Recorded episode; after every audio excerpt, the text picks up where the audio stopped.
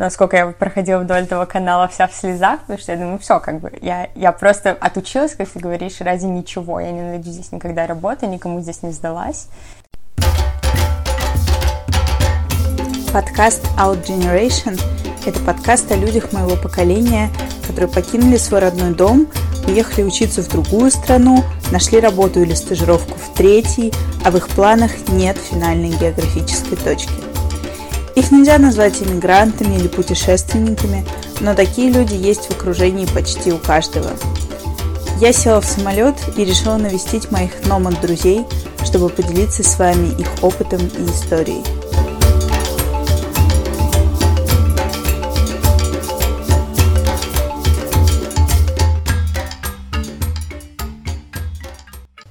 Всем привет! А, это Анастасия Ходакова. Я хочу поблагодарить вас за live, тех, кто пришел и задавал свои живые вопросы, и тех, кто потом это прослушал и ждал этого выпуска, потому что он действительно набрал много прослушиваний. А, это был очень классный опыт, и мне кажется, самое крутое это то, что ты после этого можешь увидеть, а, поговорить с людьми вживую, получить какой-то feedback прямо сейчас, чего очень часто не хватает людям, которые делают подкасты. И сейчас я в Москве, и, конечно, мне бы очень хотелось провести такой же live здесь. У меня есть уже идеи, сейчас я нахожусь в поисках мест, где это можно сделать. Так что, если у вас какие-то есть идеи, пишите мне, рассказывайте. Сегодняшний выпуск э, будет с Сашей Тамалак. Э, это моя очень давняя приятельница еще с тех времен, как мы жили в Питере и учились в школе журналистики. А, Саша после школы переехала в Роттердам, училась в Роттердамском университете Эразмусе. И сейчас она уехала, как многие, может, видели, кто следит за ней в Инстаграме, в Австралию. Она уехала по обмену, кажется, по программе магистерской.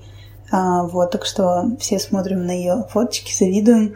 А сегодня слушаем выпуск о том, как она пришла к такому жизненному пути. Эта история также не осталась без чуда и без каких-то трудностей, которые мы все переживаем. Также я хочу вас попросить не забывать писать мне отзывы и желательно не в, не в мои личные сообщения, а в приложение, через которое вы слушаете подкаст. Так о нем больше узнают людей. Пишите о выпусках, которые вам понравились. Это поможет мне в дальнейшем понимать, куда двигать проект. Приятного вам прослушивания и до скорых встреч. Эм, я уехала учиться на условном менеджмент. Э, программа называется International Business Administration.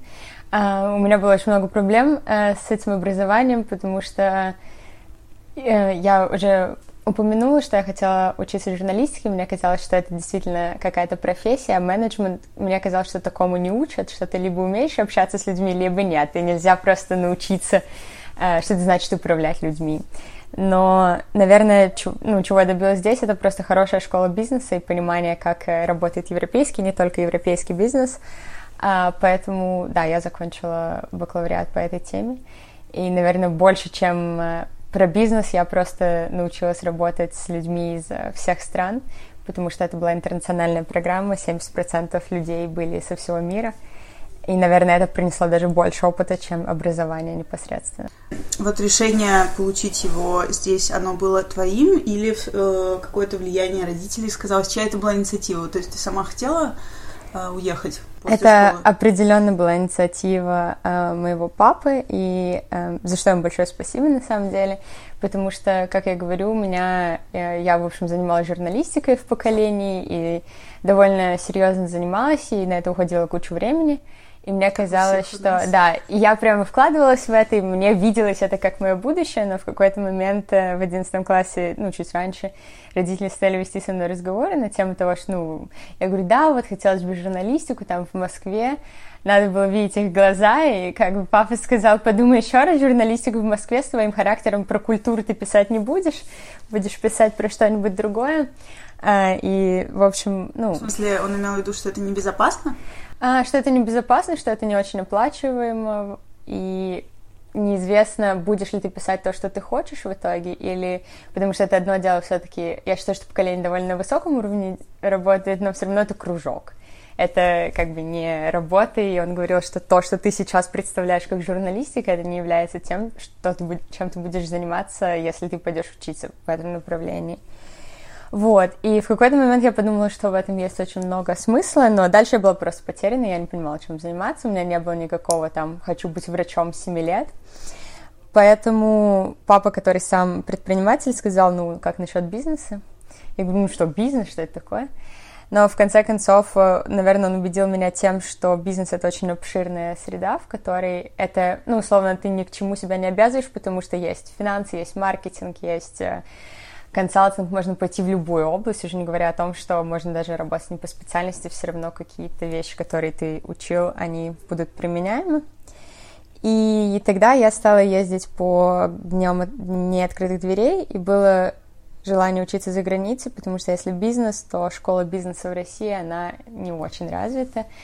И в основном э, школа бизнеса ну, берут западную форму и обучают западной форме. И так как была возможность ехать за границу, хотелось учиться там, где были истоки. Поэтому... Да, это правда.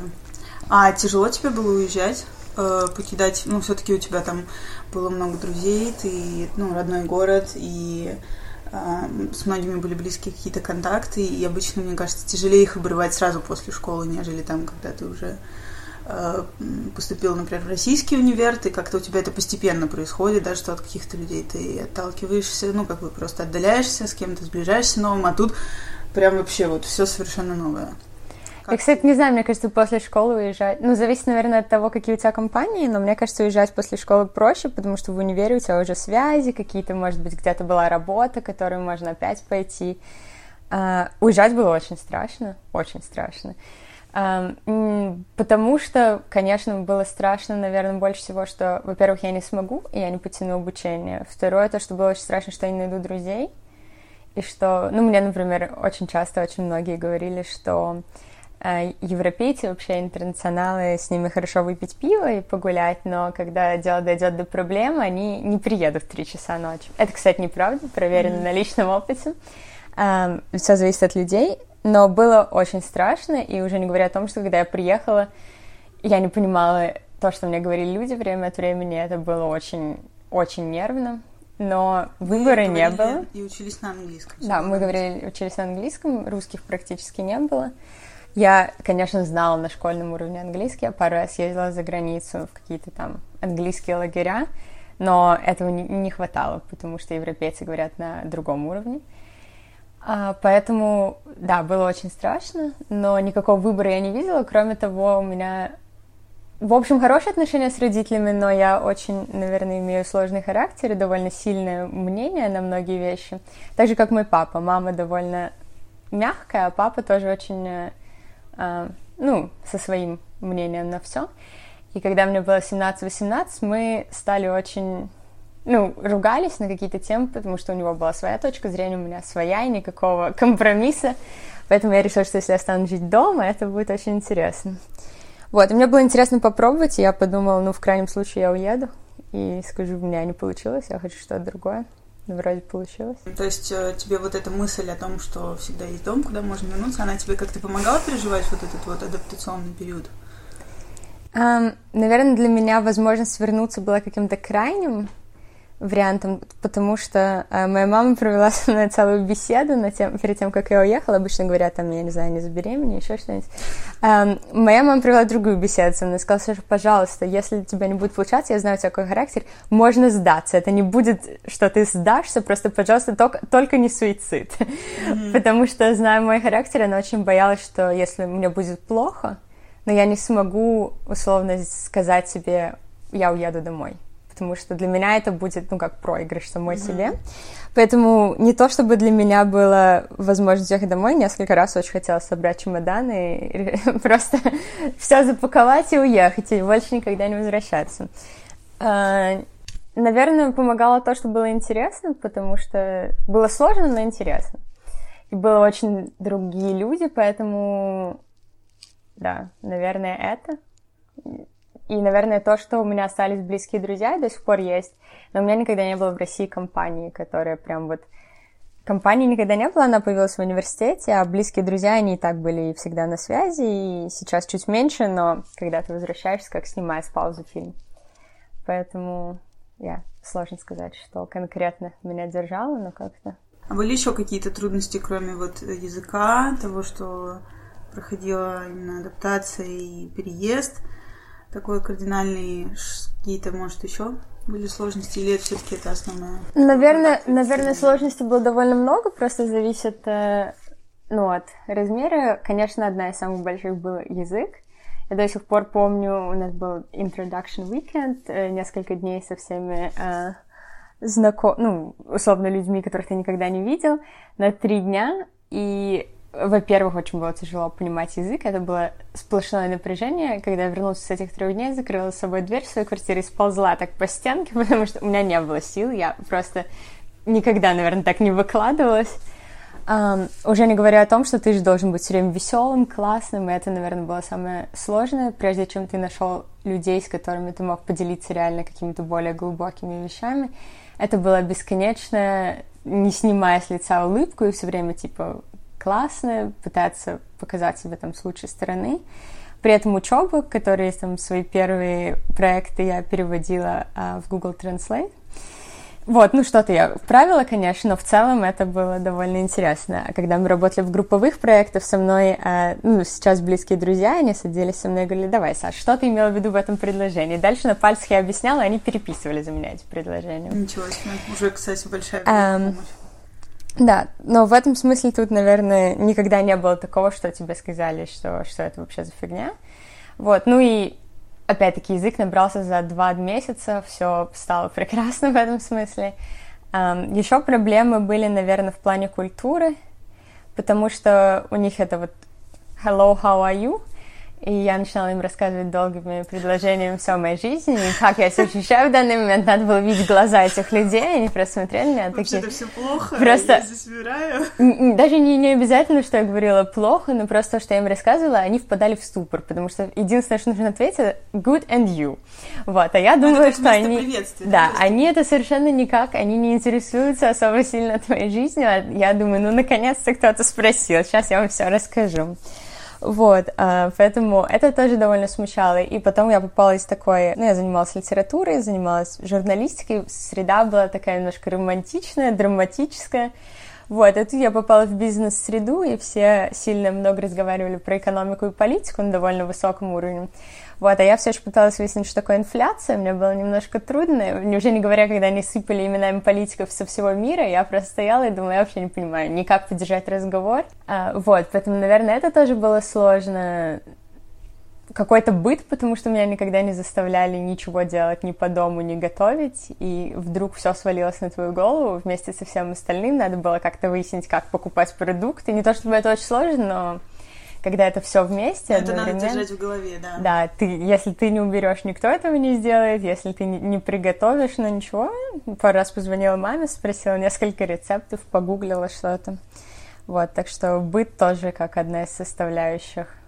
А ты, кстати, жила в общежитии или ты снимала что-то уже тогда? У тебя были соседи какие-то? А, это тоже... Я начала жить в студенческом отеле. Это как бы есть общежитие, но оно очень маленькое, в соотношении количества студентов, которые учатся э, в университете. Поэтому туда мест не хватило, и другой вариант был студенческий отель, то есть там живут только студенты, но он выглядит как отель. У тебя есть своя комната, своя ванна и общая кухня там на 12 человек. Сто, стоит это диких денег, кстати говоря, но это была такая безопасный вариант, условно безопасный вариант, потому что там для тебя уже был велосипед, у тебя уже там для тебя э, делали, условно, вид на жительство, ну, не вид на жительство, они помогали, в общем, зарегистрироваться. Здесь какие-то бытовые моменты, которые довольно сложно делать, когда ты только приехал, еще ничего не понимаешь. А, поэтому мои родители сказали, пожалуйста, давай ты будешь жить там, потому что искать какую-то квартиру из России, когда ты не можешь ее посмотреть, непонятно с какими людьми. Вот, и взяли на год мне вот это студенческий отель, и я познакомилась с ребятами там на своей кухне, э, так что мы там общались, и многие, ну, из универа. Вот, но быстро я сообразила, что то, что я плачу за это, это очень много. И через полгода, эм, довольно смешная история, на какой-то из вечеринок, э, не то чтобы даже друзья, а приятели, потому что мы довольно большим количеством людей ходили на вечеринки, сказали, вот мы тут типа две девочки, мы сейчас нашли квартиру, но на троих, и вот мы ищем третьего человека. И ко мне подходит наш мальчик, говорит, слушай, вот они тут ищут квартиру. Мы немало выпили на этот момент уже. Вот, я думаю, о, возьму-ка я квартиру. Эм, вот, он говорит, нет, ну ты подумай, ну хорошая идея. Я думаю, да, но кто возьмет мою комнату, это стоит таких денег. Uh, он говорит, ну ты выложи на Facebook, там посмотрим, может кто-то напишет. Я думаю, ну ладно. Я, значит, пришла домой на следующий день. А, я этим девочкам говорю, ну знаете, я могла бы с вами жить, может быть. Я выкладываю все это дело на Facebook, и сразу же мне отвечает человек и говорит, да, я типа готов. Я такая счастливая, звоню родителям, говорю, слушайте, я нашла намного дешевле варианты. Можно, если находишь человека на свое место, ты выплачиваешь небольшую неустойку, но все равно, по сути, полгода живя, платя чуть ли не в два раза меньше, я бы много выиграла. Mm-hmm. Вот. И, значит, но квартиру я не видела. Я этим не подружкам даже, а приятельницам говорю, слушайте, а можно посмотреть квартиру? Они такие, нет уже можно, ну, уже мы посмотрели, мы не можем, типа, э, арендодателю постоянно звонить, так что вот, типа, пару фотографий, ну, так, норм выглядит, но не то, чтобы там супер, но я думаю, ну, столько денег сэкономить родителям, это хорошо. Вот, и я, значит... Комната там уже, да? Да. И все вроде было хорошо до того момента, пока за э, 4 дня до того, как я должна была выехать, э, прекрасный молодой человек, который сказал, что он будет брать мою квартиру, сказал, слушай, я нашел другой вариант, и он пропал. Вот, тут у меня началась легкая паника, потому что найти человека на такую сумму довольно сложно. И у меня при этом была сессия, и я просто себе представляла... Причем мои родители сказали, нам, типа, не принципиально деньги. Если ты хочешь переехать, то, ну, вперед, но как бы для нас там сильно не старайся. Но мне все равно было неловко, что они уже и так столько денег за меня платят. Думаю, ну, молодец, Саша. Значит, э, инициативу проявила, и теперь будешь платить две арендные платы, потому что девочки уже тоже подписали контракт, с которыми я хотела жить. Вот, так что четыре дня я в панике носилась по всему городу и пыталась кого-то найти. В итоге я нашла мальчика, но он сказал, что для него это очень дорого. Так что мы, я заплатила ему немножко больше, но все равно мне в итоге получалось меньше. Mm. Но это было очень-очень стрессово. Уже не говоря о том, что я подумала, что я делаю. Я съезжаю с людьми, с которыми я не друг, ничего. Ну, мы видели друг друга, конечно, несколько, не один раз, но это совершенно другой уровень, когда ты живешь. Вот, квартира, к тому же, очень маленькая. Ну, мы съехались с одной из этих девочек, мои лучшие подруги до сих пор. С одной у нас более сложные отношения, но вообще в целом это, конечно, было хорошее решение. Тебе было легче жить с ними вдвоем, нежели там в общежитии э, с большим количеством людей? Ну, в общежитии я жила одна в комнате, это, ну, как в отеле, то есть закрывающаяся комната ну, да. и э, общая кухня, в смысле, надо прям выйти из своей комнаты, закрыть дверь и пройти в кухню. А, наверное, в плане личного пространства начало, конечно, было и правильно, потому что оно было очень нужно. Э, когда я съехала с девочками, у нас были э, матовые двери, но они, ну, стекло матовое. Да. Соответственно, свет, звуки. И у меня была комната 9 метров, э, и сама квартира очень милая, но очень маленькая. То есть отношения были довольно близкие. Вот, и в принципе я не жалею, потому что все равно, пока я жила в отеле, мне казалось, что очень хорошо. Когда я переехала, через какое-то время я поняла, что все равно оставалось ощущение отеля.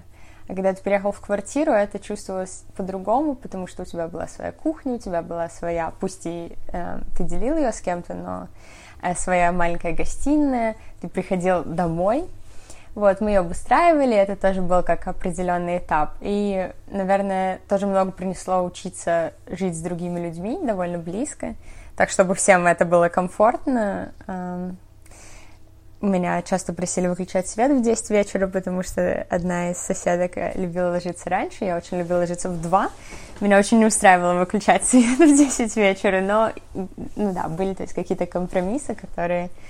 Эм, да, но отношения были близкими, и в итоге, наверное, это тоже многому учит о людях и о том, как э, вести себя в какой-то более близкой среде. А вот эта квартира помогла тебе, ну, получается, ты уже стала чувствовать себя больше как дома. Вот когда ты вообще обрела здесь чувство дома такое уже устоявшееся? Э, мне, наверное, очень повезло с людьми, которых я встретила э, практически сразу. У нас сложилась ну, сначала одна компания, потом одна компания медленно слилась в другую. У меня появился близкий друг, где-то через полгода я сказала бы, что мы были довольно близки. И на этом моменте, я не могу сказать, что тогда я прям чувствовала себя как дома, но я чувствовала себя довольно комфортно. И когда я приехала, допустим, первый раз домой на Новый год, у меня уже было ощущение, что мне хотелось обратно потом, и у меня было ощущ... не было ощущения, что хочется собрать чемоданы. Вот. Наверное, абсолютное ощущение, как дома появилось весной или к концу первого года. Тогда уже была устойчивость компании, тогда с одной из своих соседок, именно где я жила, мы стали очень близкими подругами, потому что, ну, как я уже говорю, если такая маленькая квартира, то разговоры на кухне неприминуемые. Именно тогда мы узнали друг друга, уже живя вместе, и тогда действительно стали очень близкими подругами. И тогда ты приходил домой, и это было, ну, как домой в семью. То есть ты все, все про тебя знают, и ты можешь прийти и сказать, о, типа, отвратительный день, все надоело. А, общие там продукты, общие разговоры, общие проблемы, и это тогда стало ощущаться как дом. То есть, получается, это заняло год, ну, примерно. Да, но я именно хочу, наверное, сказать, что это не было до этого, не было такого, что мне было плохо. Просто именно домом вторым я, наверное, смогла это называть, ну, 9 месяцев. Вот, но уже до этого я чувствовала себя комфортно, то есть мне здесь было хорошо, но я не могла сказать, что вот прям второй дом. Ну да, на самом деле не такое большое время, это очень здорово, ну то есть не нужно этого бояться, мне кажется. А вот смотри, ты возвращалась, э, ну, приезжала домой в Россию, да, погостить. А обычно какой срок это был? Ну, в смысле, раз в год ты ездила или какая а, периодичность? Я как начала, так и до сих пор езжу два раза в год. Uh-huh. Я приезжаю на Новый год, и э, ну, с учебой из-за того, что все суперинтернационалы, у всех тут то Рождество, то Новый год еще и в разное время, в разных культурах. Обычно недели три у меня есть каникул, uh-huh. а, плюс, ну, там можно пропустить какие-то первые лекции. Соответственно, я приезжала где-то на, ну, 2-3 недели в Новый год, и на лето обычно на месяц. Сейчас чуть меньше. А когда ты возвращалась, эм, с какими трудностями ты сталкивалась? То есть даже не то, что трудностями, а вот ты вот вернулась, в тебе уже произошли какие-то изменения. Ты ощущала, что что-то изменилось в твоем мышлении? Или как ты себя вот чувствовала, пусть даже гостем, но возвращаясь на родину? Когда я приехала, наверное, первый раз, у меня был больше всего шок, может быть, потому что ты видишь очень сильную разницу. В какой-то момент ты к ней привыкаешь, мне кажется, чем больше ты ездишь туда и обратно, ты уже привыкаешь к какой-то специфике. Вот, но э, меня, например, очень раздражали какие-то... Здесь очень ценят личное пространство, например. То есть э, никогда такого не может быть, что в общественном транспорте ко мне кто-нибудь докопается и будет что-нибудь спрашивать или еще что-нибудь. В Питере у меня несколько раз было, когда меня пытались отчитывать то за короткую юбку, хотя я считаю, что я очень э, консервативна в этом смысле. А, то я не знаю за то, что я не успела встать, потому что я еще не успела поднять глаза на бабушку, а меня уже отчитывает полвагона. Вот, то есть э, какие-то вещи, которые... Или когда тебе начинают там... Тебя же толкнули, ты сказал, слушайте, может, как-то можно более вежливо попросить отойти. Тебе начинают говорить, да ты, да что ты понимаешь, да ты типа такая... Вот, но это тоже не то, чтобы это происходит со мной каждый день, но здесь этого просто не может произойти. Поэтому, когда это происходило, меня это очень... Или там в трамвае время от времени развивается целый аргумент не со мной лично, но между там двумя лагерями. Вот здесь как бы такого никогда не было. Ну и какие-то вещи, которые, там, взгляды на какие-то вещи. Я всегда считала, что я супер open-minded, не знаю точно, как сказать. А, ну, да. как бы открытая к каким-то вещам. Гибкий ум. Не то чтобы даже гибкий ум, это что ты принимаешь людей в любой их там ипостаси. И, э, и только приехав сюда, я поняла, что, в общем-то, нет. И также, когда езжу обратно, время от времени я все еще вижу, что люди, ну, закрыты, и это не их вина, потому что здесь, там, не знаю, начиная с геев и лесбиянок, заканчивая там, откуда ты приехал, это не имеет никакого значения, никто, или там инвалиды когда первый раз остановился поезд, человек в инвалидной коляске сидел, я думаю, ну что сейчас будет происходить? Вот, у меня... А он просто подъехал, значит, к этому поезду, я думаю, ага, и что дальше? Ничего, выехал, значит, мостик, если мостика нет, приходят люди, это происходит в две секунды. Поезд не то, чтобы останавливается на полчаса и все уходят mm-hmm. в панике, нет, это происходит моментально. Я не знаю, как они это делают до сих пор. Вот, а у нас это тоже каждый раз шок, когда не знаю, ну, да, ты видишь этих людей и спрятаны, они им очень сложно быть вот полноценной да. частью общества. Здесь это по-другому. Да. А если они не спрятаны, то на них все очень сильно пялятся, и здесь я ни разу не видела. Именно не потому, что, опять-таки, это не вина нас или кого-то. У меня есть теория над тем, что просто если ты не видишь этих людей, то когда ты видишь что-то экстраординарное, ты смотришь на да, это. конечно. А здесь это часть как бы рутины, поэтому никто не обращает внимания на то, что они просто есть, и это нормально. Mm-hmm. Вот, то есть э, в этом смысле. А так, э, в плане сложности, ну, теряешь какое-то ощущение, все равно он ощущается как дом, когда ездишь домой, но в то же время у тебя есть друзья, но у них своя жизнь, у тебя... А больше тебе, в общем, там нечего делать. Есть семья, но это не то, что я приезжаю, у меня там нет работы, нет ничего. Поэтому обычно там три недели, месяц, а дальше, в общем, надо уезжать, потому что нечего делать. То есть это тоже иногда сложно, потому что ты вроде как дома, а вроде как уже не очень дома.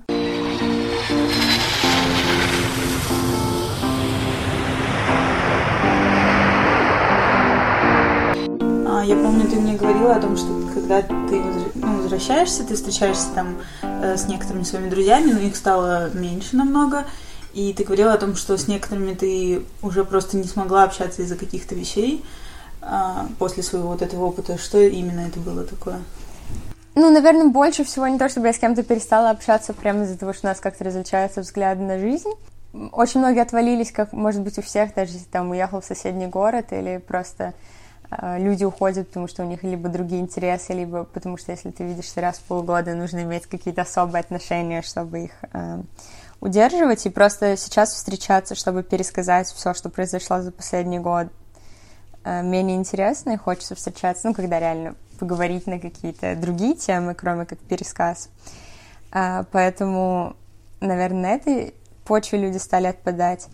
А в плане тем или там других взглядов, а, я бы не сказала, что я потеряла друзей на этой почве, но, например, одна из моих очень близких подруг э, имеет э, весьма другой взгляд, например, на политику. Мы вообще не обсуждаем эту тему, просто никогда не поднимаем, потому что Э, э, это находится на том этапе, когда довольно сложно спорить, именно потому что мы просто по-разному это видим. Mm-hmm. Вот, то есть, наверное, это в основном касается политики и, ну, политики в широком смысле, не обязательно там обсуждение Путина или еще что-то, а также там политики других государств или просто как, не знаю, работает экономика. Соответственно, конечно, здесь это видят по-другому, чем это видят в России. Наверное, ну, очевидные вещи. Ну, как бы тебе стало понятнее, что происходит, например, с твоей страной, когда ты стала изучать здесь тему экономики всего и жить вообще в, друг, в другой экономической среде? А, ну, наверное, нужно начать с того, что я никогда не интересовалась экономикой, поэтому довольно сложно сказать, а, помогло ли мне учить здесь. Может быть, если бы я начала учить экономику в России, мне бы это тоже помогло. А, я не интересовалась на политикой или экономикой. Я не особо читала новости, ну, то есть какие-то такие очень выборочные. Вот сейчас я все время читаю новости. Это то, что обсуждают друзья, это то, что какие-то основные вещи, происходящие в мире, ты не можешь не знать. То есть, если я приезжаю домой, тоже это иногда какие-то вещи, там, происходящие в Корее или в Америке, которые здесь обсуждаются все время, потому что это важно, кажется. Когда я приезжаю домой, об этом не слышали некоторые из моих друзей, не имеют ни малейшего представления. То есть это тоже ощущение какого-то вакуума, что там. Но это также может быть связано с тем, что я учусь на в бизнесе, где невозможно не знать таких вещей. Потому что это влияет. Да, потому что это влияет на бизнес, потому что то есть тут немножко именно вот другая среда в этом смысле. Но зато про литературу, например, поговорить не с кем.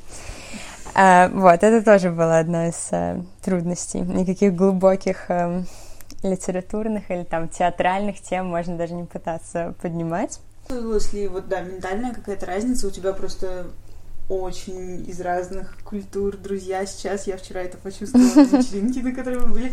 И да, как ты говоришь, что как бы не то, что там они из одной какой-то страны приехали, а у них разные родители из разных культур, они сами прожили там в нескольких странах свой молодой человек вот отсюда.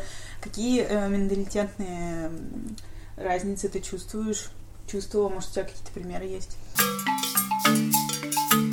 А, наверное, зависит, э, в каком-то смысле зависит от национальности. Например, я очень хорошо схожусь с немцами и с голландцами, потому что они очень прямолинейные, когда я уезжала тут, или когда я приехала, нам тут проводили introductory lectures на тему того, что ребят голландцы, они такие супер прямые, они прям вот все в лицо выскажут, и вы не обижайтесь, они не имеют это в виду плохо или что-то такое. То есть они вот именно известны на эту тему. Но для меня, например, для русских, мне кажется, такая прямолинейность, она очень Естественно. естественная. И для меня, мне иногда голландцы говорят, что очень прямолинейная. Я думаю, ну, может быть, надо как-то... А, вот, то есть, конечно, в этом смысле мне, например, проще, когда мне скажут, что ты, типа, классный человек, или, ну, мы не сошлись. И также про работу, когда мне говорят, типа, вот это отстой, а не как там, ну, вот можно было бы немножко исправить вот тут. И мне проще, чтобы мне сказали прямо, но когда мне говорят комплименты, я тоже знаю, что это что-то на самом деле, а не просто... А с этой точки зрения, например, азиатская культура довольно сложно, потому что мне всегда было довольно сложно общаться с азиатами, потому что если когда кто-то говорит, о, в какой ресторан, например, пойти, если э, в компании азиатов сказать, я не хочу мяса, не хочу в мясной ресторан, это будет у них просто, нужно видеть эти глаза, они в ужасе от такого, потому что можно только сказать, ну, нет, ну, в общем, никогда ничего прямо ты от них не услышишь, это будет, ну, может быть, мы могли бы то, или, ну, в общем, все, что вы хотите, это все не важно, вот, и как бы нет, очень сложно услышать или понять, когда они имеют это в виду, а, поэтому тоже есть такие особенности.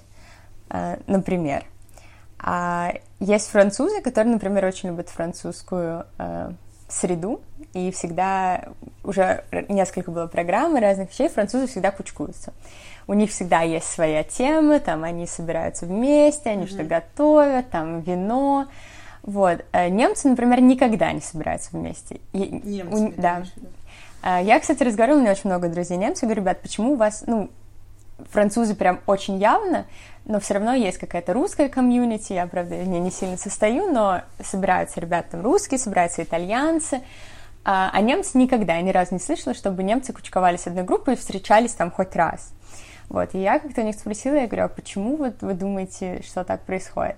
Они говорят, наверное, это у нас закладывают в голову, потому что они после Второй мировой настолько боятся национализма, что у них это считается буквально стыдным сейчас гордиться своей страной. Единственное исключение это футбол. Вот там они собираются вместе, и когда происходят немецкие матчи, все э, бары заполнены только немцами, вот там национализм в полном ходе, но больше ни в каком, они не проявляются никак. То есть они никогда не говорят о Германии, что вот там моя страна, вообще такого нет. То есть настолько, видимо, это пытается искоренять прям, что уже в другую сторону перегибают, может быть. А вообще, мне кажется, есть еще различия, кроме по странам, э, людей, которые жили за границей, или не обязательно прям учиться, наверное, это тоже, но либо жить там несколько месяцев. Это очень сильно, мне кажется, меняет что-то в голове. И прям можно отличить людей, которые... Э, то есть это какая-то другая группировка тех, кто жил... И они такие более global people с э, очень похожими тоже какими-то вещами, это когда мы уже сходимся только на этой почве, и тех, кто неважно, немцы, русские, французы, кто угодно, которые никогда не выезжали из своей страны. Это совершенно другой пласт людей, и это тоже как отдельный, как бы, француз, который был за границей, больше похож на меня, чем, не знаю, допустим, русский, с которым, который никогда не выезжал, и также для них французы, которые никогда не выезжали. Как ты думаешь, что это за ну, вот ос- особенность тех, кто больше перемещается? Это опыт какого-то общения и принятия разных культур? Или вот за счет чего возникает такая разница между теми, кто живет все-таки в своем каком-то мирке, в, свой, в своей культуре, в которой он родился, и тех, кто начинает впитывать что-то новое? Наверное, основное это то, что мир становится меньше. Сейчас, например, когда я, я также по обмену ездила в Гонконг, э, во время своего бакалавриата. Сейчас я поеду по обмену во время магистратуры в Австралию. И многие мои русские друзья говорят, как? Ты уехала в Гонконг одна, никому не знаю, в Гонконг, то есть не то, что там во Францию. Я говорю, так а что, какая разница?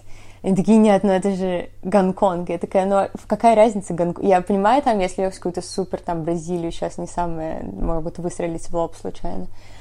Вот, но для меня просто нет никакой разницы. И меня мне очень интересно, мне интересно узнать новых людей, увидеть что-то новое, и, нет такого, я спокойно могу ехать работать в другую страну. И сейчас это не важно, там Франция, Германия, Гонконг, Австралия. все одинаково. И я знаю, что это также для всех, кто учился за границей. А, это вот именно открытость к э, культурам, и у тебя нет никакого страха, что ты не впишешься, ты везде найдешь людей, и нету вот этого, мне кажется, самое сложное уехать в первый раз. Именно уехать, вот когда, наверное, всем было очень страшно, уехать одной, у тебя ощущение, что если не получится, а сейчас нет такого страха. Вот, то есть, наверное, это умение ну, и, конечно, это принятие культуры, это уже многое поменявшееся в голове на тему, там, то, что я говорю, открытость э, э, отдельная история про то, как я встретила своего первого гея, это тоже, я думала, что я прекрасно к ним отношусь, пока это не случилось со мной. Вот, а сейчас это все абсолютно по-другому. И... А как в первый раз было? Все расскажу. А потом, и также это ощущение, тебе не страшно перемещаться, ты уверен, что ты самостоятельный, везде будет нормально. Вот, то есть, наверное, это уход страха какого-то. Очень важное чувство. И очень-очень хочется встречать новых людей, узнавать что-то новое. Это прям... Потому что чем больше ты это делаешь, тем больше тебе открывается. И становится уже не страшно, это как... Ну, как наркотик в каком-то смысле. Тебе хочется путешествовать такое, ну, больше и больше. Угу. Вот. Так, а про гея? Про гея расскажу. Я начала танцевать. А, я когда занималась бальными танцами в своем э, далеком прошлом, и э, здесь я начала это возобновлять просто потому, что хотела заниматься каким-то спортом, но я не такая супер баскетболистка или, я не знаю, в тренажерный зал ходить. И здесь был как бы кружок танцев, и я подумала, окей, можно попробовать. Я пошла, и пошла в самую нулевую группу, потому что, думаю, я уже столько лет не танцевала, но, естественно, я танцевала лет пять, соответственно, у меня все-таки был какой-то уровень. И я думаю, ладно, надо идти выше. Я подошла к преподавательнице, говорю, а можно как-то, ну, в более продвинутую группу? Она говорит, да, без проблем, только нужен партнер, потому что, ну, нам вот это одиночки девочки нафиг надо. Я думаю, угу, партнер. Вот, это было первое вводное занятие, было 30 человек, и мы просто какие-то основные движения пробовали. Я думаю, ну, хорошо. Сразу видно было пару мальчиков, которые могут двигаться, было понятно, что они танцевали до этого. Один особенно хорошо двигался, я думаю, ну, подойду, предложу ему как-то. Вот, и для меня это был уже огромный шаг, потому что я была такая супер застенчивая русская девочка, подойти первой к мальчику, я прям не знаю, думаю, что это такое, еще в танцах. Ну ладно, я подошла и говорю, вот, может, как-то мы могли попробовать в пару. Он такой, ну, я не знаю, там, тролля, весь такой выпендрежный, я думаю, ну, зашибись. Ну, ладно, вроде он как-то согласился попробовать, в итоге мы попробовали. И даже встали в пару. Оказалось, что мальчик очень классный, и мы э, очень хорошо вел, и был очень таким веселым. То есть мы как-то сразу мне кажется, тоже довольно важно, потому что танцы все-таки парные, не только чтобы мальчик мог там двигать себя в какую-то сторону, но мы смеялись много, это было так хорошо. Вот, и, значит, мы попали в какую-то самую старшую группу, и там было всего человек восемь, и в какой-то из дней нам ребята говорят, слушайте, мы тут в бар собираемся, давайте с нами, присоединяйтесь, там пообщаемся побольше, узнаем друг друга. Ну и мы едем, значит, в этот бар, у нас там шесть человек, сидим что-то за столом, активно обсуждаем. Вот, и как-то так буквально проскальзывает в разговоре. Мы недели три на этот момент танцевали вместе. Вот, и мой партнер говорит, ну да, я гей, там тра-ля-ля, и тут я в таком просто в ступоре, и я такая, так, окей, окей. Я говорю, Подожди, сейчас просто, извини, точнее, э, ты гей? Он такой, ну да. Извини, секундочку. А, а я как бы, ну, есть такие геи, которых прям сразу видно, а, ну, на улице, можно, а да. а он такой не скажешь, как бы по, ну, может быть, если ты сильно профессионал, много лет жил в Голландии, но как бы не из тех геев, которые там сережка в ухе и супер э, узкие джинсы, как бы абсолютно мальчик как мальчик, еще хорошо очень ведет в танце. Я думаю, странное дело. Вот, я ничего против не имею, нет никакой гомофобии, но я думаю, угу, ладно. Я, значит, приехала домой, позвонила своей лучшей подруге, говорю, слушай, тут такое дело, я буду бросать танцы. Она говорит, почему ты так, тебе так нравилось, ты же сказала. Я говорю, слушай, у меня партнер гей. Она говорит, ты что? Я говорю, ну, понимаешь, одно дело как бы просто какой-то левый человек, а тут партнер по танцам, это же парный спорт, типа девочка и мальчик, что я буду делать с геем? А я еще э, умудрилась с ним пофлиртовать первые пару недель, вот, я там юбочки красивые надеваю, он такой вроде приятный мальчик, не то чтобы я искала каких-то отношений, ну просто как девушка, я себя как-то, вот, я думаю, ну это же как бы танцы, они в каком-то смысле там про флирты, ну, какое-то взаимодействие, а, а как я буду взаимодействовать с геем? Я говорю, ну, не значит же, что он не может там... Я говорю, нет, я не знаю, это типа очень много стресса. А мальчик, к слову, из Венгрии. Mm-hmm. И мальчик мне, увидев мои большие глаза, которые я старалась скрыть, сказал, слушай, подруга, э, я, понимаешь, из Венгрии, я прекрасно понимаю вот это ощущение, что гей — это очень страшно. Э, мне было особенно страшно ну, как бы признаться себе и всем остальным, потому что это тоже не приветствуется, и там избиение, что хочешь. Он говорит, поэтому есть вопросы, просто спрашивай. Я говорю, что, какие у меня могут быть к тебе вопросы? Он такой, ну, посмотрим. Вопросов у меня было очень много в какой-то момент. И мне кажется, тут такая же теория, как про инвалидов, то, что я говорила. А, ты их не видишь, и не то, чтобы ты думаешь, что они странные, но когда, когда я его увидела первый раз целующимся с мальчиком, у меня тоже в голове что-то сразу было тяжело. Уже не говоря там обнимание и все остальное – вот, но это именно потому, что мы никогда этого не видим. Нам кажется, это диким, и ты вот так вот во все глаза на это смотришь, он такой, ну смотри, пожалуйста, если тебе легче становится, это, это просто давай, будем заниматься твоим образованием. К слову сказать, мы очень близкие друзья. Я не ушла с танцев, он приезжал в Россию, и он обалденный человек, и это не имеет никакого значения, но вот это ощущение в голове, что все равно мне всегда казалось, зависит от воспитания, это все фигня. Очень мало людей, которые по природе вот прям такими рождены. Это типа либо какой-то выпендреж, либо фигня все это. Я думаю, что есть, я думаю, что мы все рождены с, ну, в общем, как бы нам могут нравиться мальчики и девочки, что-то зависит от воспитания, но это не значит, что там надо лечить, сдавать в какие-то диспансеры, исправляться или еще что-то. Вот, поэтому, да, история про гея, э, уже не говоря о том, что в танцевальной среде очень много геев, mm-hmm. когда думаешь, что все эти крутые мальчики, которые обалденно танцуют, они все геи. Вот, но они такие открытые, они с девочками умеют обращаться в тысячу раз лучше, чем да. все остальные, потому что у них нет никакого барьера, и ты можешь с ними уфлиртоваться, но ничего не будет. Они не придут к тебе в какой-то день и скажут, я влюбился. Нет. Поэтому, на самом деле, это очень... Э, ну, каждая девочка же мечтает о э, друге гея, вот у меня один уже есть. У меня тоже несколько есть, и причем, знаешь, я определяю их очень просто. Если мне комфортно с мужчиной общаться, если я не чувствую себя никак скованно, я понимаю, так, что-то с ним Что-то не так. Если с мужчиной комфортно, что-то с ним не так. Да, и потом оказывается, что это гей и прекрасный друг. так что... Да, обычно они как-то очень легко, не знаю, на самом деле очень комфортные. Там можно на нем полежать, можно там сходить вместе пошопиться, и нет никакого ощущения, что что-то странное. Вот, и ты не думаешь каждый раз, как к нему прикоснуться, чтобы это не подумали, что там голову на плечо положил, уже думают, что влюбилась. Ага. Вот, и в танцах это было очень хорошо, потому что мы путешествовали, э, ну, на соревнования немножко ездили, там, в Берлин, еще куда-то.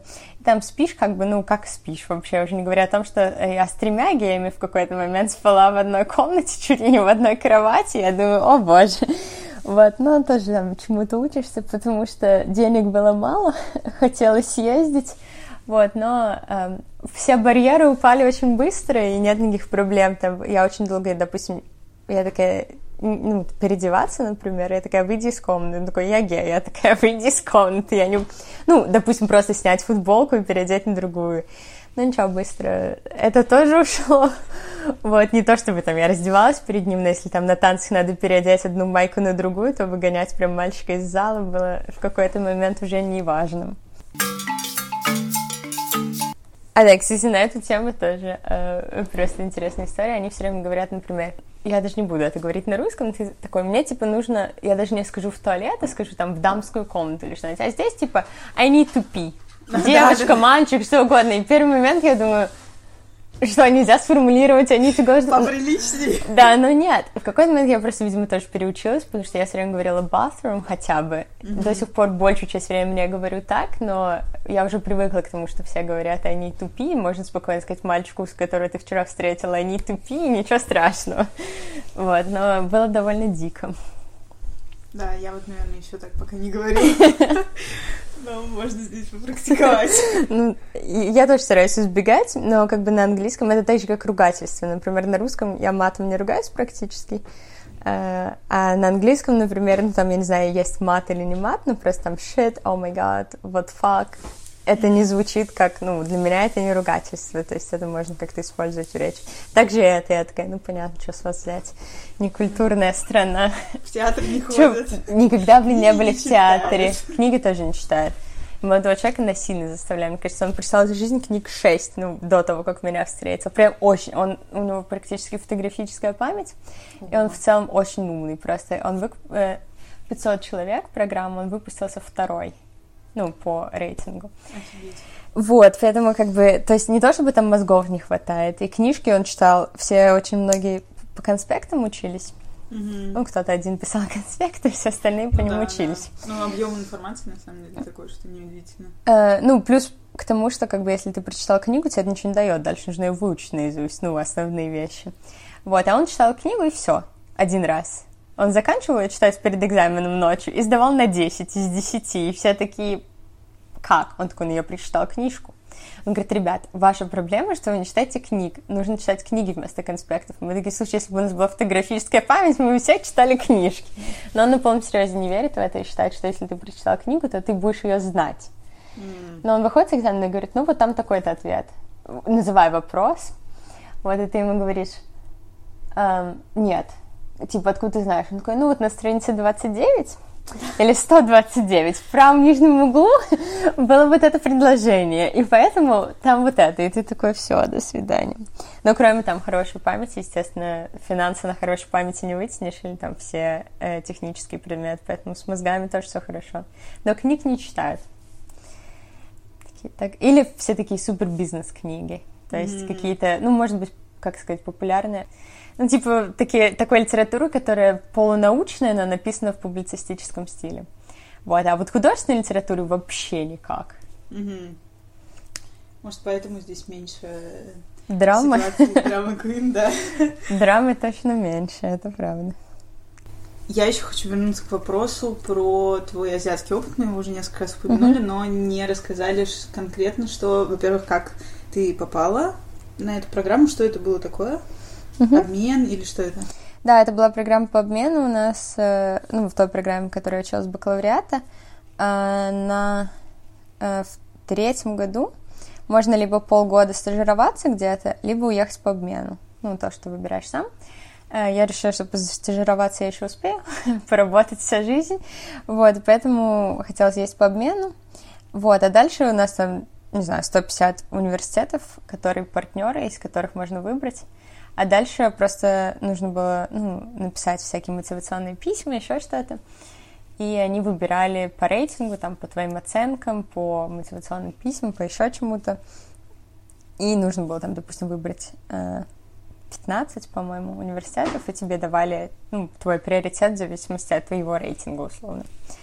Вот, у меня попал мой первый выбор, но я именно хотела в Азию, потому что Европу я вроде как... а, Освоилась. ну да, хотелось чего-то нового, и было понятно, я, например, не готова уехать в Азию там работать, Мгм. никогда до этого там не бывая, или там съездить на пару месяцев только путешествовать. Я подумала, что жить это отличный опыт, но 4 месяца, если мне прям не понравится, то можно выдержать все что угодно 4 месяца. Да. Вот, поэтому, а Гонконг был потому, что, э, ну, я рассмотрела несколько вариантов, часть, частично потому, что университет был все, все еще хороший, то есть не хотелось ехать прям в какую-то дыру там, э, не знаю, предположим, э, в Индонезии, ну, отличная страна, но там такой уровень образования, что нужно было что-то еще выучить по пути. Вот. Были какие-то просто очень дорогие вещи, были... э, ну, и Гонконг, он такой на стыке Китая и немножко все-таки Запада. Да, да, да. Поэтому было чуть менее страшно, что там совсем в Китай я была не совсем готова уехать. Вот, а Гонконг был таким интересным Ты уже местом. быстрее там адаптировалась? Ну, у тебя было, конечно, более короткий срок, но... А, чем здесь? Ну, вообще, вот, да, получается, это же второй, ну, да, такой после Нидерландов твой выезд куда-то на более-менее длительное время. Да, третьим домом это место не стало, абсолютно нет, но это был очень интересный опыт. Э, Адаптировалась я довольно быстро, точнее, у меня не было никакого культурного шока в начале, я понимала, что будет огромное количество азиатов, я понимала, что это будет выглядеть огромные небоскребы, при этом половина из них разваливающие, там тараканы, ползающие по полу. Э, Вот. Такое очень своеобразное место, где можно, допустим, центр похож на Нью-Йорк, это просто огромные, дорогущие небоскребы, магазины такие, что там зайти туда страшно, потому что там такие цены, что все самое лучшее и все такое супер. Вот. А в 10 минутах ходьбы в какую-нибудь сторону ты можешь пойти в какие-нибудь э, районы, которые похожи на беднейший Китай. Я, правда, не была в Китае, но вот если так представляю Китай, где там люди спят на полу вместе с тараканами, э, каких-то коробках. Э, там же, значит, каких-то едят э, суп из змей на улице. Э, там же Ты этих змей нет, не попробовала, до сих пор жалеем. Но это пахло так, что я меня больше даже не смущало невкусно, это пахло по всей улице, и мне было очень страшно. Я подумала, еще вот в этой вот, извините, антисанитарии, которая это было, были мои первые дни, я собиралась вернуться, но так и не вернулась. Вот, также они э, запихивают змей, э, не змей, а э, змей и детей мышей, таких мышат совсем в э, вино для вкуса. И ты видишь прям вот этого мышонка, у него глазки еще не разлиплись, вот, и он сидит у тебя в вине, и это прям придает такой супер флейвор. Вот. супер? Э, Супер флейвор стоил таких денег, что э, попробовать мне не удалось. Вот, но то, что я пробовала, там также, например, они, у них один из любимых напитков, они мешают минеральную воду с молоком. Я когда это услышала, я подумала, о боже, вот, это довольно своеобразный вкус, но было лучше, чем я предполагала. Я думала, что просто отвратительно. Э, вот, также, значит, э, каких-то ножки мы постоянно чьи-то ели, э, всякие тараканчиков. Еще, они, еще у них есть другой напиток смешивания чая с кофе. Чай с кофе вместе. Я не знаю, может, это еще где-то пьют, но это, кстати, довольно вкусно. И молоко. Ну, не то, что прям вкусно я бы пила каждый день, но очень неплохой такой вкус. Я думала, что это тоже будет дрянь та еще. Вот, так что это было ну, из таких э, своеобразных вещей. А были ли еще какие-то удивления, кроме гастрономических? А, я начала с того, что у меня не было культурного шока. Я предполагала, что будет Да. выглядеть так. Э, Культурный шок пришел позже. Во-первых, когда я поняла, что э, совершенно другая учеба, они живут в библиотеке, просто серьезно, они просто живут там. У них дикое, особенно как китайцы, у них дикое давление от родителей. Э, Во-первых, суицид э, уровень, пока мы там были, э, у моего молодого человека, он тоже был там, у него в универе семь человек повесились. Ну, кто-то выпрыгнул из окна, кто-то повесился. Это были А, местные. Ну, китайцы, Азиаты. да, азиаты. Азиаты. Вот, то есть у них там, конечно, с давлением, при том, что я бы не сказала, что учеба такая дико сложная. Я, ну, это намного легче, чем, например, у меня в универе. Поэтому я училась так э, в пол руки, но у них там тоже очень, типа, высокие баллы надо иметь. Вот, поэтому они живут в библиотеке, но это ладно. Но они очень консервативные. То есть я не представляю, что происходит в, Ча- э, в Китае, потому что уже в Гонконге я жила в хорошем общежитии, у меня тараканчики по полу не ползали. Это у меня друзья прям пакетиками их выносили. Вот, мне повезло в этом смысле, но я жила в таком навороченном месте, но с азиатами, значит, только, только азиаты и только девочки у меня были на этаже. Вот, я думала, ну, мы там станем друзьями. Ага, сейчас. С ними поговорить, когда ты приходишь на кухню, пытаешься завести какой-то разговор, пока готовишь. Они такие, да, нет, спасибо, А между хорошо. собой общаются? Между собой общаются больше, но с ними очень трудно вступить в контакт. Это прям какая-то... Вот, в какой-то момент очень надоедает стараться, уже не говоря о том, что эм, просто чтобы как-то обрисовать консервативность, два случая. Первый случай а, подруги, она э, азиатка, но она жила за границей, жила в Америке довольно долго. То есть она такая более востер- э, западная, но родителей нет. И поэтому она встречается с молодым человеком, а это там как бы никакого молодого человека, и 21 год, какой молодой человек. Вот, и они, значит, э, уехали в Диснейленд с ним, никакой там на публике целоваться, это было бы смешно, но они держались за ручки. Вот, и потом она приехала из Диснейленда, ее закрыли дома на два месяца. А, И только разрешали ходить в университет, потому что родители наняли детектива и увидели, что у нее есть молодой человек, потому что они держались за ручки в Диснейленде. И ей сказали, все, никакого общения с миром. К ней представили человека, который возил ее в университет. Девочке 21 год. Вот, и тут у меня как бы началось немножко... Вот, то есть вот так. А еще э, ко мне приходил молодой человек, я жила вот в этом общежитии, и у нас, значит, на этаже, э, ну, там души, туалет, все дела. И он говорит, слушай, я там схожу э, в туалет. Я говорю, да, да, там прям по коридору направо. Он сходил в туалет, хорошо, возвращается, мы сидим у меня в комнате, э, что-то обсуждаем. Э, через полчаса я проверяю телефон, и у нас был, э, ну, группа в, в WhatsApp всего этажа. Вот, короче, за эти полчаса двое человек увидели, что он сходил в туалет. И, значит, там такие на тему того, что я просто увидела такое сегодня, и там тролля, я вот только что видела мальчика, выходила из нашего туалета, это ужасно, я просто такого унижения давно не испытывала. В общем, надо было читать это. Э, я прям, пока я читала, у меня глаза все больше и больше лезли на лоб. Вот, но дальше больше. Я думаю, ничего себе. А я как не подумала, что, ну, я знала, что у меня только девочки на этаже, но мне как не пришло в голову, что мальчик не может ходить, закрытые кабинки, все дела. Вот. Э, мало того, за эти полчаса, я клянусь, полчаса у меня не было в интернете, они написали петицию, подписали ее, и отправили, э, потому что они видели, в какую комнату он зашел. И они знали, что я живу одна, потому что моя девочка еще не приехала на тот момент, э, соседка.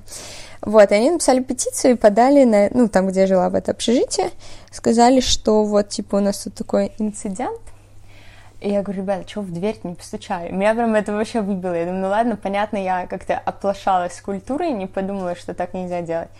Но меня больше всего вынесло то, что люди за полчаса, зная мою комнату и зная, что я в ней, написали петицию, подписали ее, и меня чуть не выкинули из этого общежития. Я там правда неправда вообще, я строила большие глаза, и мне дали там последние из предупреждений. Строго. А, уже не говоря о том, что там остаться на ночь, это вообще, когда он приходил, невозможно.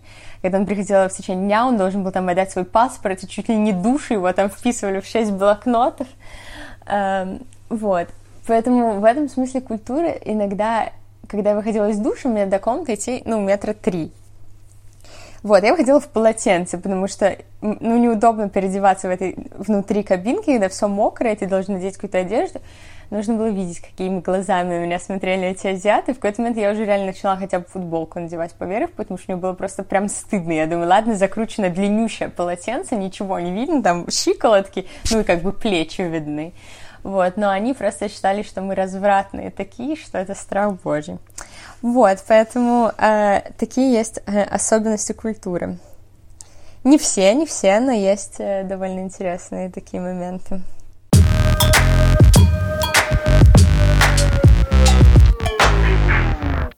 Ну вот ты поразвратничала в Азии, вернулась обратно в Нидерланды. И сейчас ты здесь работаешь. Расскажи еще немного о том, чем ты сейчас занимаешься. Вообще, быстро ли ты нашла работу после того, как ты здесь закончила университет? Э, работу найти очень сложно, потому что у меня очень неправильный паспорт. Российский. Э, в том плане, что у меня нет, как бы все европейцы могут работать спокойно здесь, а мне для этого нужно получить разрешение на работу, и дальше это становится замкнутым циклом, потому что тебя наймут только если у тебя есть разрешение на работу, а получить разрешение на работу можно только имея работодателя. И ты немножко в таком, э, э, в круге ада. Вот. Кроме того, в Голландии есть прекрасный закон, э, говорящий о том, что ты должен быть студентом, чтобы стажироваться. Направлено это на то, что э, они хотели защитить людей от того, что они получают минимальную зарплату. И они сказали, все должны получать минимальную зарплату. Единственные, кто могут получать не минимальную зарплату, это студенты, потому что ты типа чему-то учишься, пока стажируешься. И, ну, ты все еще ученик, поэтому ты вроде немножко дурак, а, так что тебе можно без минимальной зарплаты. Вот. А все э, работодатели придумали другую идею из этого, что если даже ты берешь, допустим, год, то ты должен быть стажером, потому что иначе им придется платить дофига денег, а они хотят тебе платить 400 евро. И по этому поводу ты должен быть э, студентом, что, в общем, было бы небольшой проблемой. Многие из моих друзей, например, остались студентами. То есть они платят 2000 в год просто, чтобы стажироваться, не появляясь в университете. Вот, но для меня это не 2000 в год, а, а немножко другая сумма, и поэтому даже если бы, ну, я просто даже не окупила бы это, Соответственно, это была огромная проблема, особенно большие компании, они требуют это, они проверяют это, то есть там просто типа влажную бумажку не сделаешь. А, уже не говоря о том, что половина работ... Ну, тут довольно много работы можно найти на английском, но все равно голландский это плюс. Уже не говоря о том, что, соответственно, это, да, разрешение на работу и все остальное, поэтому работу было искать очень трудно. Я перепсиховала так в какой-то момент, я уже там ночами не спала, мне кошмары снились, то, что я сказала родителям, я беру год, мне это надо, родители сказали, ну хорошо, а дальше я сидела в мае месяце, все еще не имея работы, ну в апреле, и я думаю, ну все, и что я буду делать?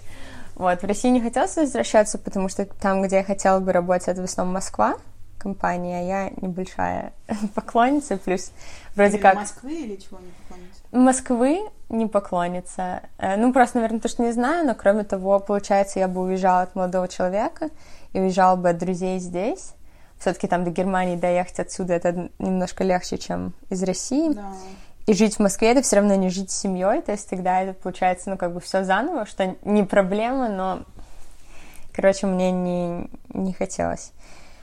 Вот. Но в итоге я нашла работу. Это было довольно рандомно. Я просто есть вот как бы приложение, где ну, более маленькие компании, я просто лайкала какие-то компании, это типа Тиндера, только с работы, примерно Вау. так выглядит. Вот, и они мне написали, что типа, ой, такой интересный профиль, ты там загружаешь резюме, все остальное. Эм, Не хотели бы прийти на интервью, потому что обычно э, процесс здесь работы занимает типа 4 тура, то есть сначала ты пишешь мотивационное письмо и прилагаешь там все свои резюме, оценки, я не знаю, что только черт не голову сломит. А потом м, ты должен пройти тесты на, эм, условно, IQ, но только немножко другой. Вот, и там IQ, психологические тесты, они типа проверяют еще до того, как ты появился. А потом интервью с э, HR, ну, то есть э, с персоналом, э, с департаментом, который набирает персонал. И только потом уже с людьми, которые реально, ну, с твоим департаментом. Э, Четыре тура. И эти туры длятся там 2-3 месяца. То есть, если в апреле нет работы, это уже очень большая проблема. А, вот, поэтому, значит, в итоге меня пригласили на это интервью, это был стартап, естественно, там четырех туров не было, и меня сразу пригласили на интервью, я подумала, ну, окей, я схожу. Вот, компания была довольно интересная, но я, я как-то была не сильно вдохновлена всем этим делом, я не готовилась вообще.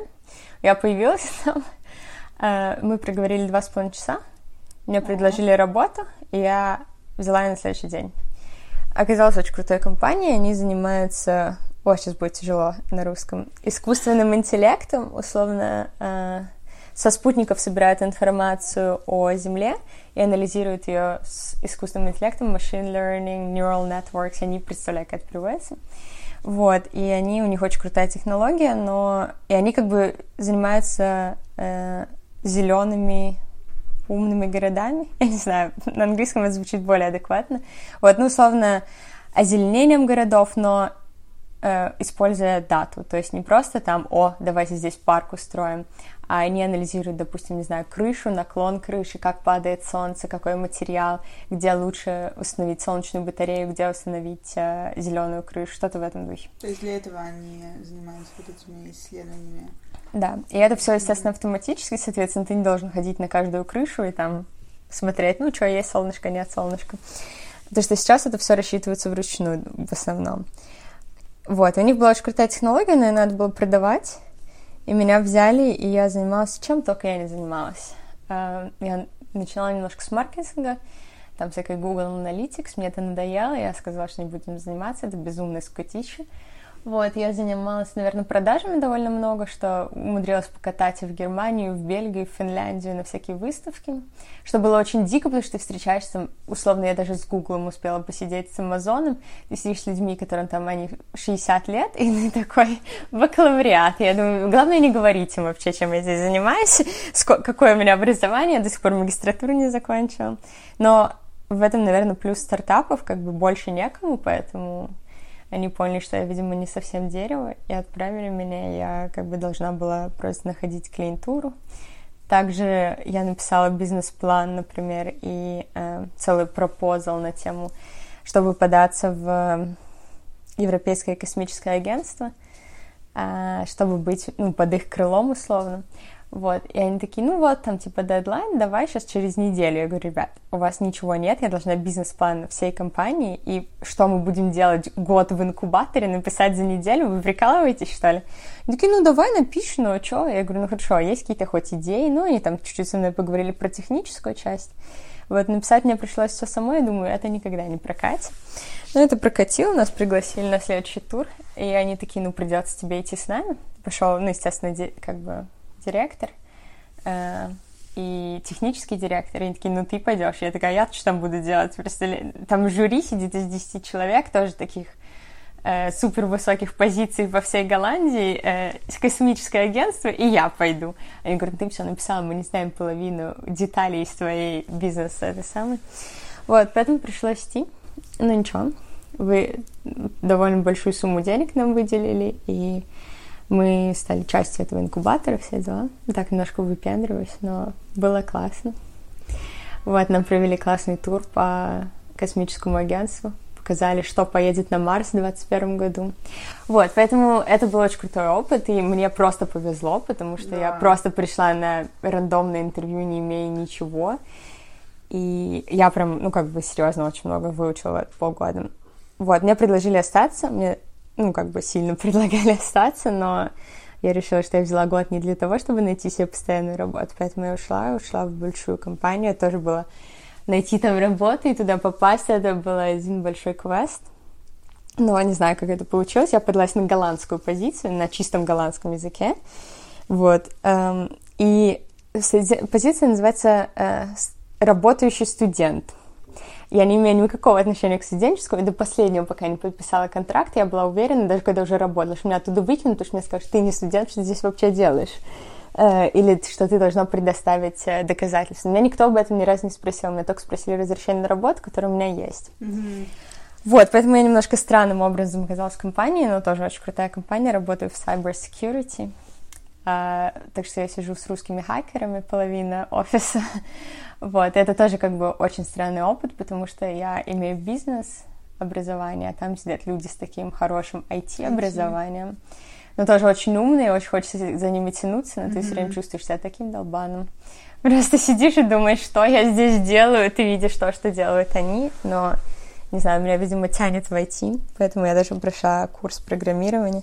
Не то, чтобы я готова хакерством заниматься, но хотя бы чуть-чуть чуть-чуть маленькую часть понимаю. Вот, поэтому это тоже очень интересно. Я думала, что большая компания мне не покатит, потому что там ты будешь кофе носить и всякой дурацкой фигней заниматься. Вот, но, видимо, потому что это IT-департамент, у них очень плоская структура. Ты можешь пойти поговорить с директором и сказать, ну, я типа думаю, вам тут лучше сделать вот так. И они даже послушают тебя, уже не говоря о том, что они готовы пить с тобой огромное количество кофе. Это просто половина твоей работы, это пить кофе с кем-то и общаться. Вот, и они прям, им интересно, чем ты занимаешься, что ты хочешь, и это очень странно, потому что я всегда думала, что в большой компании ты такой, ну, рабочая сила, как раб. Но нет.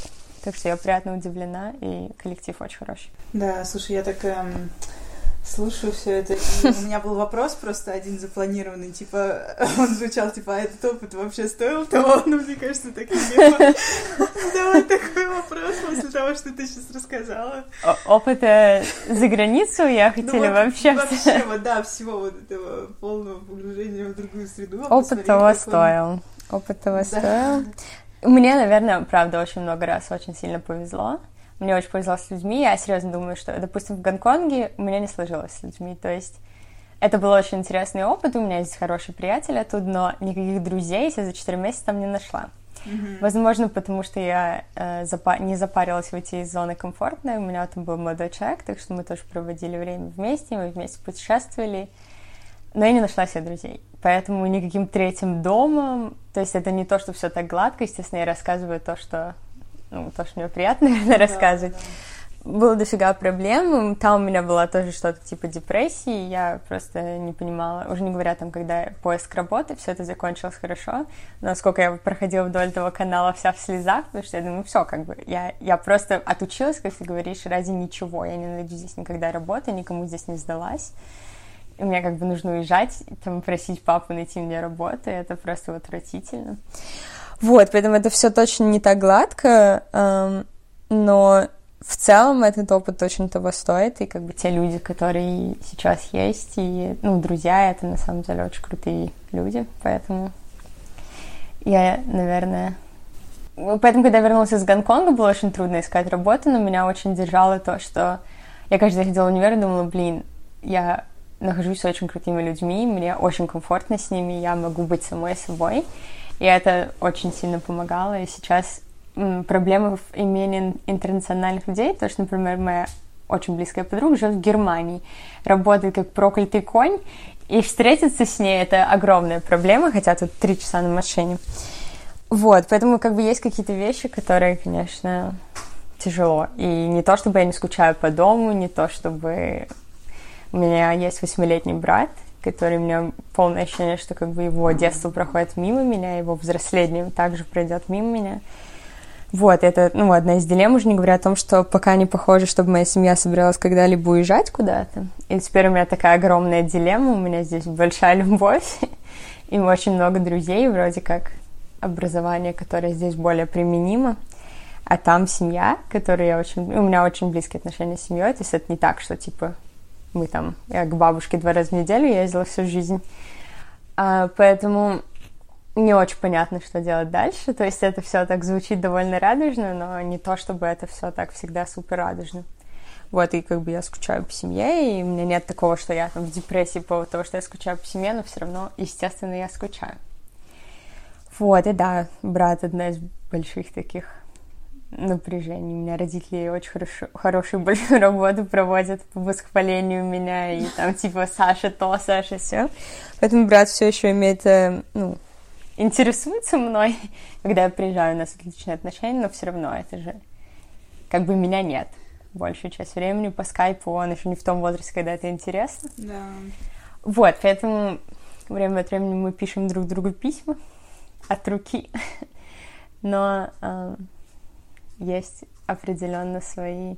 Иногда мне кажется, я не вписываюсь, даже когда я работала, когда я, допустим, не могла закрыть сделки, потому что они уходили. Я, как бы, у меня был первый контакт, а дальше они передавали тем, кто говорит на голландском. Что имеет смысл, потому что мы работали с государственными ну, организациями mm-hmm. много, и ребятам как по 50 в государственных компаниях, ну, не очень интересно на английском разговаривать. Они могут, но... И у меня было все время ощущение, что все, что я делаю, ходит сквозь пальцы, потому что я вкладываю кучу времени и сил, а в итоге, ну, мое имя, не то чтобы мое имя, а просто на моем имени не закрыт ни один контракт. Вот, но в итоге, наверное, я поняла, что уже первые контакты это важно и привести кого-то в компанию. Вот, но тем не менее, это как бы личное неудовлетворение, оно остается. Вот, поэтому есть, э, э, точно есть э, сложности. А, ты можешь напоследок дать вот может быть, какие-то советы, лайфхаки людям, которые все-таки, может быть, сейчас, я не знаю, послушали или, э, в общем, да, они планируют тоже попробовать такой опыт, переехать куда-то, может где-то поучиться или поработать, а как легче пройти вот эту адаптацию, принять вот эти трудности, которые неизбежны, да, которые все равно произойдут, как, в общем, может быть, твои собственные какие-то методы, которые тебе когда-то помогли. Мне лично помогло, я вот честно скажу, я такая супер домашняя девочка, я не напивалась никогда в жизни до 18 лет. Э, мне очень помогал алкоголь первое время. Я не напивалась до там без памяти, ничего такого не было, но я выпивала несколько пив, и разговор шел намного легче. Мне перестало казаться, что я очень тупая, что я не могу произнести ни одного предложения на английском. У меня сходили какие-то барьеры, и я нашла себе так друзей. Теперь нам не надо выпивать, чтобы хорошо проводить время. Но в какой-то момент, правда, не напиваться, но это снимает э, стресс и ощущение, что ты тупой, ощущение, что все на тебя смотрят, и ты говоришь какую-то чушь. Я прыгала по столам, не потому что я была сильно пьяная, потому что мой русский менталитет, э, я выучила на всех языках, как говорить «я тебя люблю», ходила и разгов... говорила это всем людям. Ничего, они думали, что я немножко странная, но э, довольно интересная. Вот. А русских вообще довольно сильно любят, потому что мы немножко долбанутые на всю голову. Европейцы все такие супер... Э, ну, многие из них немножко правильные. Вот. А мы такие супер adventurous. Поэтому они находят нас довольно интересными. Так что все приезжают, начнем европейцев жить весело, не только... Читать книжки, путешествовать по миру в нормальных палатках, они как они это делают, когда там отдельное, блин, место, есть душ, они такие, мы это у нас поход. Я такая, что это у вас? Они в каких-то своих трейлерах, в которых есть кухня, газ и все на свете. Я говорю, ребят, вы походов не видели, я вас свожу. Вот, но их очень привлекают. Очень многие, я, кстати, до сих пор сама не съездила, э, ездят на это, как называется, экспресс, ну, который идет в Китай через всю а, Россию. Э, магистраль. Да, у меня, короче, несколько уже друзей, просто рандомных людей съездили, и они все в восторге от России, просто в диком восторге. Они такие, это настолько первобытно, это просто прекрасно, и люди такие открытые. Так что они вас любят, и никто особо про политику много вопросов не задают. Не знаю, наверное, как бы очень очевидные вещи, но, наверное, самое простое самое очевидное и в то же время самое правдивое, это не стоит бояться на самом деле. Это стоит пробовать, и это сложно, но это приносит намного больше в итоге. Не обязательно получится с первого раза, хорошо бы, чтобы оно получилось, потому что у меня первое получилось, допустим, Гонконг получился меньше, э, но тогда уже было не страшно, поэтому я не считаю это сильным провалом. Если бы это был первый, было бы сильно больно падать. Но наверное, просто пробуйте. И люди, они серьезно не такие страшные, вне зависимости от того, на каком языке они говорят. И большинство людей, они открыты, серьезно, по всему миру. И, наверное, национальность имеет так мало значения в итоге. Это просто найти своих людей. А людей очень много в любом месте, поэтому найти своих всегда можно. А, и улыбаются люди все на одном языке все равно, так что, мне кажется, это правда того стоит. И просто знайте, что вы есть у себя, у вас наверняка есть какие-то друзья, семья, кто угодно, которые все равно там. Это не значит, что обязательно можно будет вернуться, можно будет всегда вернуться, но они всегда будут поддерживать вас, и они всегда у вас останутся. Поэтому они в вас верят, вы в себя верите, все должно получиться. Да. Супер такое, я не знаю, эм, философское, но это правда, это, это не так страшно, и это...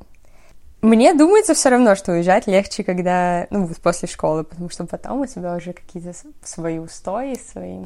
Но уезжать можно всегда. И это интересно даже не потому, что нужно переехать на всю жизнь жить за границу, но это просто расширяет кругозор, я вспомнила слово. Э, на самом деле меняет что-то в голове очень круто, и просто ну, мир становится меньше, а мир очень такой интересный.